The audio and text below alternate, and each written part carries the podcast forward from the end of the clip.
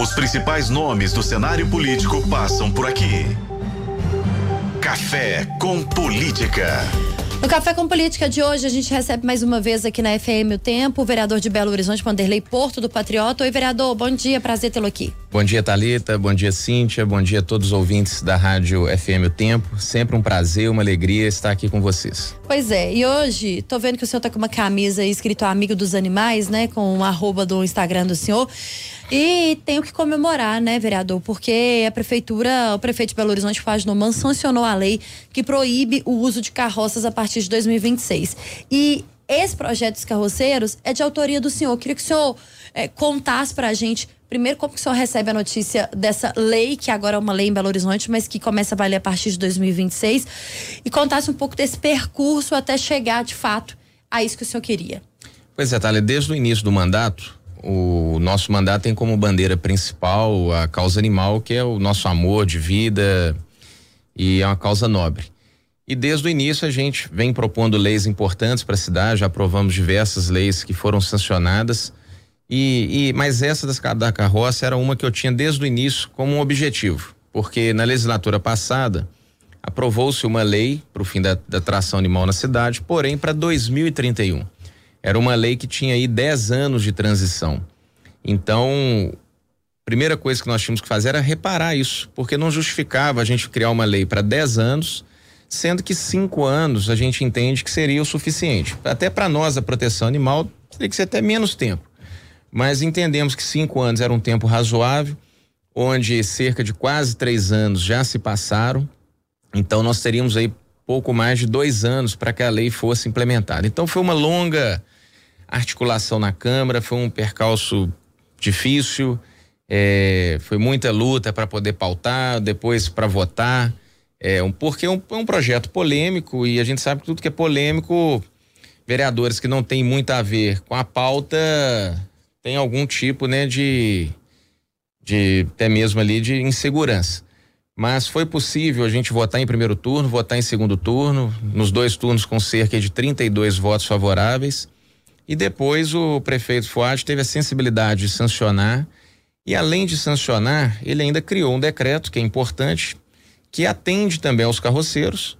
Ele cria um novo grupo de trabalho, onde envolve todas as secretarias municipais, onde as secretarias agora vão se debruçar em trabalhos para que, nesses dois anos, os carroceiros tenham opções de trabalho e que não precisam chegar até janeiro de 2026 para pararem com esse trabalho. Eles podem parar antes vai ser de acordo com as ofertas que a prefeitura vai conceder a eles, vão ser cursos de capacitação. Quem quiser, quiser tirar carteira vai ser preparado para isso. A Secretaria de Desenvolvimento Econômico está buscando meios de subsidiar algum tipo de financiamento de automóvel, de caminhonete, de moto com carroça ou cavalo de lata. Então a gente vai ter várias opções para os carroceiros para que eles mantenham suas rendas e também tenham novas perspectivas de vida, porque eu acho que é, é uma profissão também que não que eu acho que a pessoa pode ter algo melhor para se viver. Então a gente entende foi um grande avanço para a cidade, fica um grande exemplo para o Brasil e tenho certeza que essa lei ela vai funcionar na prática em Belo Horizonte e que seja um exemplo, principalmente para cidades aqui metropolitana, para que o problema não seja transferido de Belo Horizonte para as metropolitanas, mas que elas também tenham aí condições de aprovar leis semelhantes para que a gente tenha aí o, a libertação de fato dos cavalos dessa escravidão.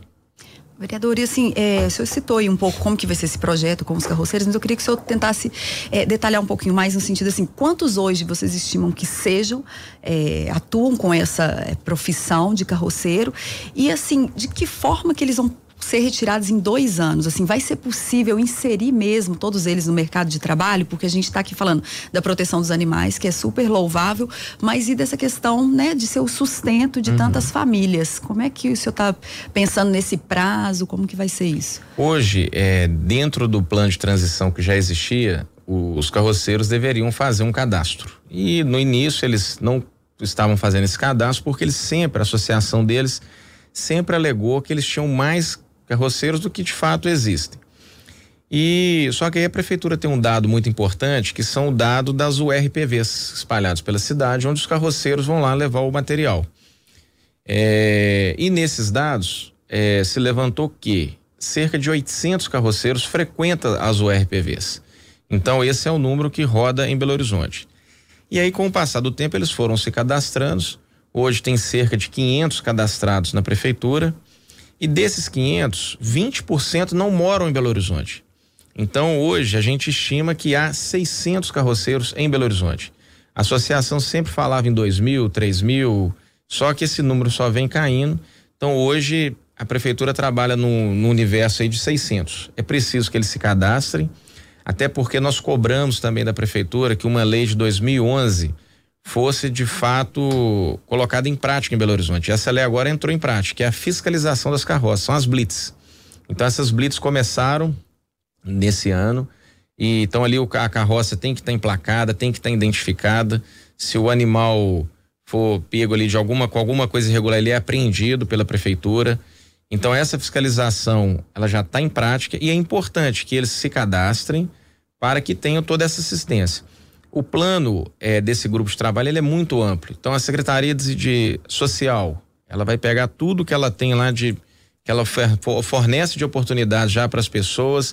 Ah, vamos ver quem já está aqui no Bolsa Família. Vamos. Então assim são várias formas de atendê-los, de capacitá-los, mas vai depender muito deles também.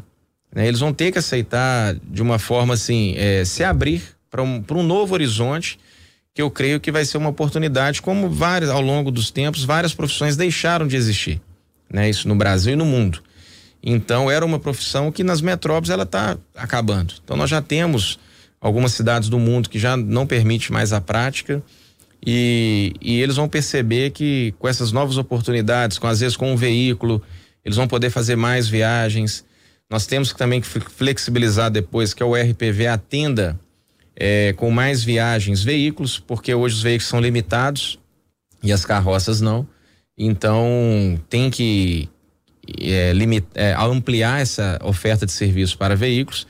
E com isso também o que a prefeitura investe hoje, principalmente em limpeza de pontos de deposição de lixo clandestino e muitas das vezes praticados pelos carroceiros, é um investimento que ela vai poder também reverter nisso. Então a SLU gasta uma fortuna com isso e a gente acredita que vai diminuir a deposição clandestina e com isso poder investir neles próprios, nos carroceiros, em capacitação, em profissionalização e outras oportunidades. Vereador, o senhor citou aí em um determinado momento da primeira resposta do senhor que aqueles vereadores que não são ligados à causa animal não entendiam talvez a importância, né? Não com essas palavras, mas me, me corrija se eu estiver errada, porque estou tentando reproduzir aqui uma fala do senhor.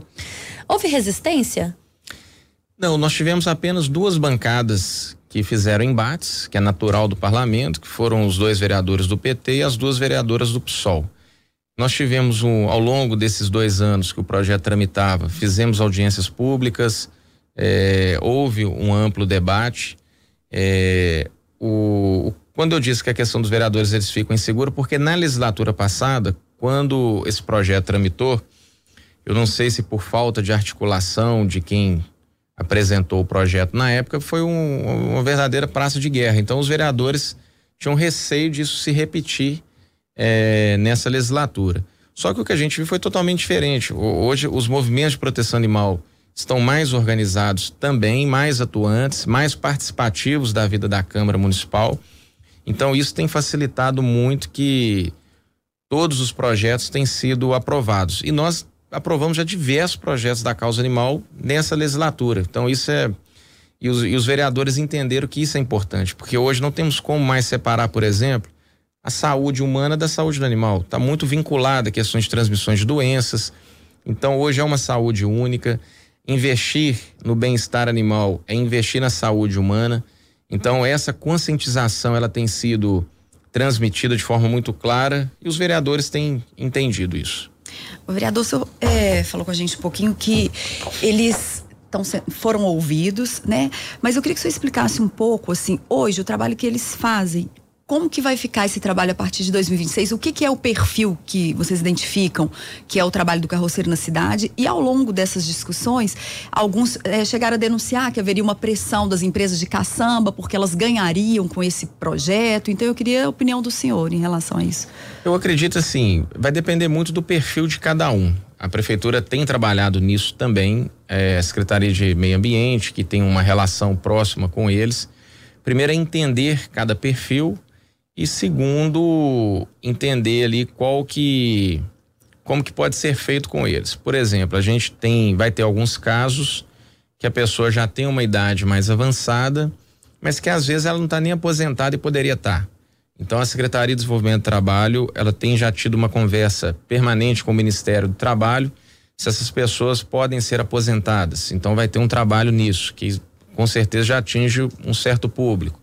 Ah, o perfil desse senhor é empreender, às vezes nesse ramo mesmo, através de um veículo que seja. Então, vai ser feita uma forma dele financiar um veículo, dele ser capacitado para tirar uma carteira. Então, vai depender muito do perfil de cada um. Eu acredito também que ao longo desses anos, alguns já têm deixado por conta própria essa, essa profissão. Outros podem trabalhar até mesmo no ramo da construção civil, seja como pedreiros, então assim, auxiliares. Então, eu acho que vai ter muita oportunidade, vai depender de cada um. E, e é interessante dizer, esse ponto citado pelas caçambas, em nenhum momento nenhum vereador foi, foi procurado por eles, porque é um projeto que nasce dentro da causa não é um projeto vindo de corporações como os caçambeiros, por exemplo. É, então, isso vem mesmo da causa animal, da proteção animal, que é um anseio e de tantas denúncias que a gente recebe ao longo dos dias. São cavalos soltos pelas ruas, aí vem a questão de acidentes, atropelamentos. O cavalo que ingere o lixo ali, depois ele vai passar mal, ele vai ter uma cólica, vai morrer. É, fora os maus tratos mesmo. Há casos, por exemplo, bárbaros, do cavalo ter o olho esquerdo furado para não se assustar com o trânsito, porque ele anda na direita. Então ele simples, já eu presenciei esse caso na faculdade Arnaldo, que foi um cavalo resgatado de carroceiro que estava com o olho esquerdo furado. Então assim, são muitas formas de crueldade. Lógico que alguns carroceiros tentam dar o melhor para o seu animal, mas há também uma limitação de, de estrutura para isso. Não tem um pasto, não tem um feno, não tem uma ração. Então, às vezes, o cavalo é tratado com lavagem, que também não é o ideal para sua alimentação. Então, a gente entende cada ponto que é muito sensível e deixando claro também que não há uma guerra entre protetores animal de carroceiros. Não, não tem essa guerra. O que a gente quer é que eles sejam bem inseridos no mercado e vão ver que novos horizontes vão se abrir a eles. Agora, vereador, preocupação exatamente com esses animais, aqueles que uh, não forem mais utilizados, né, para esse fim comercial a gente imagina e a gente entende que vão ser descartados mesmo, né? Infelizmente, o animal na mão de muita gente é um objeto. É, já há é, um plano também para receber esses animais. Hoje Belo Horizonte tem essa estrutura. A prefeitura de Belo Horizonte, a cidade de Belo Horizonte vai contar com as cidades no entorno também, onde existem ONGs que também ajudam nesse processo. Dentro desse plano de trabalho que o prefeito criou ontem por decreto, há também esse item que é a destinação dos cavalos. Então a Secretaria de Meio Ambiente hoje ela tem até uma lista de pessoas que se propõem a adotar animais de grande porte. Só que é, é uma adoção muito responsável, a pessoa tem que assinar vários termos de que aquele animal não vai ser submetido a trabalho, nem mesmo a montaria. A gente há no estado também alguns que a gente chama de, de é, fugiu a palavra, é, de santuários. Uhum. Então há muitos santuários pelo estado. E então nesse plano, nesse grupo de trabalho, a, a prefeitura destacou esse item que é a destinação dos animais. O carroceiro, ele não é obrigado a se desfazer do cavalo, o que ele não pode é pôr para trabalhar em carroça. Há uma outra preocupação com essa geração atual dos cavalos que trabalham em Belo Horizonte hoje, é porque nada vai impedi-los também, infelizmente, deles comercializar esses animais com a cidade metropolitana. Então esse também é um ponto sensível. Onde não há lei que proíba o uso das carroças, Exatamente. é isso? Exatamente. Então hoje nas divisas, com Contagem, Birité, Ribeirão das Neves, a gente tem esses carroceiros que são os próprios carroceiros que trabalham em Belo Horizonte também, que não vão poder trabalhar. Então a gente teme que essa geração, hoje se estima mais ou menos 3 mil cavalos em Belo Horizonte. Então aqueles carroceiros que quiserem do, entregar seus cavalos à prefeitura, a prefeitura vai acolher. A prefeitura tem um centro de triagem, tem as faculdades parceiras, onde os cavalos são examinados, tratados e colocados para adoção. Então, qualquer cidadão de bem vai poder adotar, vai poder ajudar nisso. E a gente espera que essa seja a última geração de animais em sofrimento. É, vereador, a gente podia falar um pouquinho sobre o clima hoje, mudando né, um pouquinho de assunto, mas dentro da Câmara, é, o processo de cassação do presidente, Gabriel Azevedo, ele está finalizando, tem um prazo até segunda-feira. Eu queria que o senhor nos contasse como é que está lá dentro, né, desse Legislativo Municipal, a expectativa, o sentimento, que dia que deve ser a votação, se na sexta se vai ser até segunda-feira, como é que o senhor está sentindo isso? É, me parece que hoje a comissão processante se reúne para votar o relatório, e esse relatório sendo votado, ele já fica em condições de ser votado na sexta. Essa é a expectativa. A gente sabe que todo o processo de cassação ele é traumático, ele é, é não é agradável, né, para o ambiente. Então a gente espera que tudo isso passe, se resolva o quanto antes, para que o trabalho da Câmara Municipal continue a favor da cidade. Embora o prefeito de Belo Horizonte, vereador Fuad Norman, afirma que a prefeitura, a Câmara tem travado projetos importantes para a cidade, a Câmara, uh, alguns vereadores dizem que essas votações elas estão acontecendo de forma normal e que não há atraso. De fato, a Câmara está travando algumas pautas da prefeitura de BH? Pelo que até ouviu o prefeito há poucos dias numa entrevista, ele nós tivemos a questão do projeto da Velarim, que mais uma vez é, não foi pautado e em segundo turno e com isso perdeu-se o prazo dos bancos, né, do banco para financiamento. Foi um, um, projeto que o prefeito muito lamentou e também a questão do, do projeto do Refis, que é importante para a cidade, para cada um poder negociar suas giros, ter vários descontos ali. Esse projeto também não, pelo que eu vi, não sei se ele vai entrar agora na pauta de dezembro. Mas os outros projetos executivos foram votados, é, votamos muitos projetos nos últimos meses. Então a gente espera também que haja, por mais que tenha né, a independência, que tem que ter mesmo entre os poderes, mas que haja harmonia também para que as pautas andem, andem na cidade. Vereador, e assim, esse processo de cassação está chegando ao fim, com 90 dias, né? E a gente já tem noticiado outros tentativas de outras aberturas de novos processos de cassação do presidente. O senhor que, como membro ali da casa, como que o senhor avalia essa questão assim da, da, da cassação talvez sendo é, utilizada como um instrumento ali de grupos opostos ou não? Como que é isso para o legislativo? Isso acaba deixando o legislativo mais enfraquecido ou fortalecido? Quem que sai mais enfraquecido? Vamos supor assim, se o presidente da Câmara se livrar desse primeiro processo e são abertos novos processos, quem que se enfraquece mais, ele ou a casa? Qual que é a sua avaliação? Eu acho que toda vez que trata-se de, de cassação é algo muito sério. Primeiro, porque a gente vive numa democracia, a gente sabe é, que todos que estão lá foram eleitos pela vontade soberana do povo. Então, a cassação, o instrumento de cassação, ele não pode ser banalizado, não pode ser um instrumento de guerra. E ele, isso é minha opinião pessoal. Eu acho que tem que ter muita responsabilidade em relação a isso. E para que se apresente é, esses pedidos, tem que haver uma consistência jurídica, né, legal, não só política. Então, essa é a minha visão. Eu acho que ao longo desse mandato nós tivemos várias é, mudanças em relação a isso, foram vários pedidos, mas que tem que ser de uma forma muito responsável para com a cidade e também para com o eleitor que votou ali no seu vereador.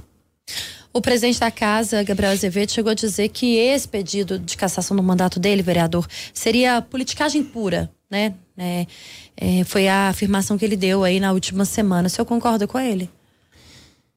Thalita, é complicado até emitir uma opinião. acaba assim, eu olhei bem a denúncia, tô lendo o relatório da comissão processante.